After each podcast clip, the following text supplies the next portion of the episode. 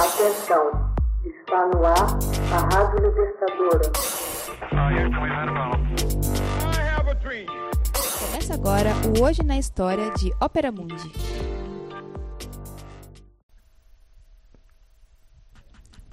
Mil novecentos e cinquenta e um morre o general francês Henri Philippe Pétain. Em 23 de julho de 1951, o general Henri Philippe Pétain, herói nacional francês da Primeira Guerra Mundial, que foi acusado de colaboração com os ocupantes alemães de seu país durante a Segunda Guerra Mundial e sentenciado à prisão perpétua, morre aos 95 anos. Filho de camponeses, o futuro vencedor do Verdun viu-se aos 15 anos confrontado com os horrores da guerra ao socorrer feridos quando da Guerra Franco-Prussiana de 1870 a 1871. Graduado na Academia Militar de Saint-Cyr, Petain serviu como segundo tenente no regimento alpino, onde desenvolveu uma reputação de camaradagem com os soldados de infantaria. Ao termo de uma carreira comum e sem ter participado das guerras coloniais, se apresta a passar para a reserva no posto de coronel quando sobrevém a Grande Guerra. É promovido a general do Exército em outubro de 1914 e, em seguida, nomeado em fevereiro de 1916, chefe do Segundo Exército com a missão de defender Verdun. Iniciou então uma controvertida carreira de professor no Colégio de Guerra em 1888, onde propôs teorias que estavam em conflito direto com as ideias bélicas comumente aceitas, em especial seu ponto de vista de que uma poderosa defesa era a chave para a vitória e não a estratégia de ataque permanente defendida pelo exército francês à época. Essa oposição às teorias em voga lhe valeu muitas inimizades. Durante a Primeira Guerra Mundial, o general Petain distinguiu-se na Batalha de Verdun, durante a qual repeliu com êxito os sucessivos ataques germânicos contra a cidade fortificada. Nomeado comandante em chefe em maio de 1917, passou a ser uma inspiração para suas tropas e impediu discussões, retaliações e motins dentro do exército após as desastrosas ofensivas comandadas pelo general Robert Georges Neville. Petain reconquistou a confiança e a lealdade daqueles soldados ao ser nomeado sucessor de Neville. Agindo com moderação e firmeza, melhorando as condições de seus combatentes, dando início a uma comunicação aberta entre o comando e as tropas. O exército deve a ele a conservação de sua coesão nessa passagem difícil.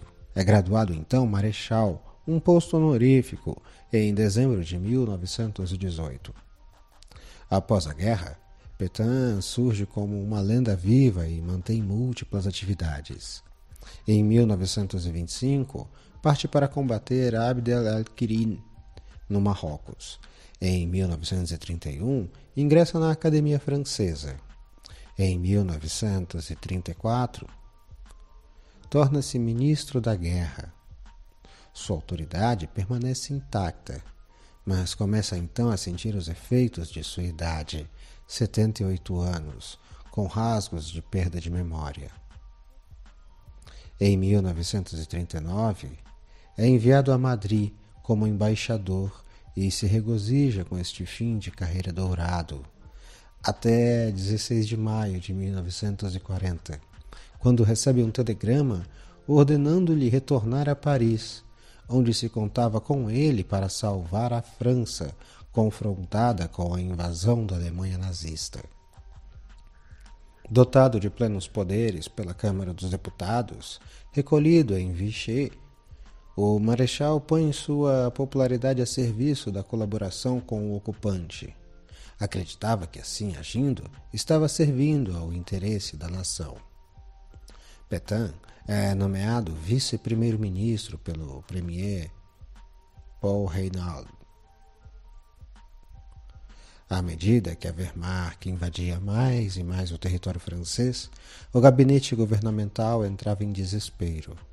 Reynaud continuou alimentando esperanças, recusando-se a pedir um armistício, especialmente no instante em que a França recebia garantias da Grã-Bretanha que ambos iriam lutar como uma só nação e que Londres iria continuar enfrentando os germânicos, ainda que a França fosse totalmente tomada. Contudo, outros membros do governo mostraram-se desalentados e demandavam uma paz a qualquer preço. O primeiro-ministro, então, renuncia em protesto.